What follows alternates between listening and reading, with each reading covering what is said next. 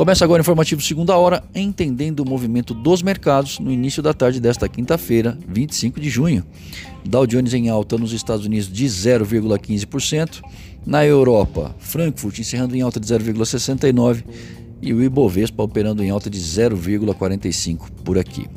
Dólar, alta externa de 0,23 e de 0,10 no Brasil. A volatilidade é forte, começou em alta, caiu, subiu de novo a agenda carregada é fator para esse comportamento. Nos Estados Unidos, por exemplo, os pedidos de auxílio-desemprego continuam em alta, mesmo que tenham tido leve recuo na semana encerrada em 20 de junho para novas aí 1 milhão 480 mil solicitações.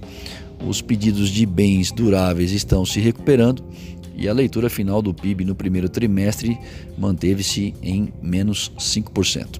Por aqui, o relatório trimestral de inflação do Banco Central Brasileiro, diferente da visão do FMI, que prevê encolhimento da economia de 9,1%, acredita em retração do PIB, mas em menos 6,4%.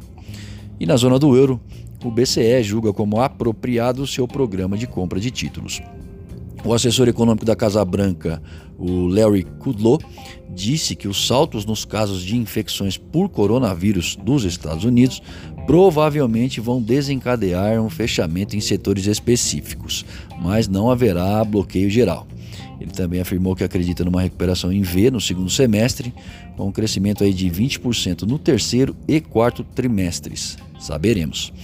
Eu sou Alessandro Faganello, desejo uma ótima tarde a todos e espero vocês para abrir o mercado através do boletim Primeiro Minuto, amanhã cedo.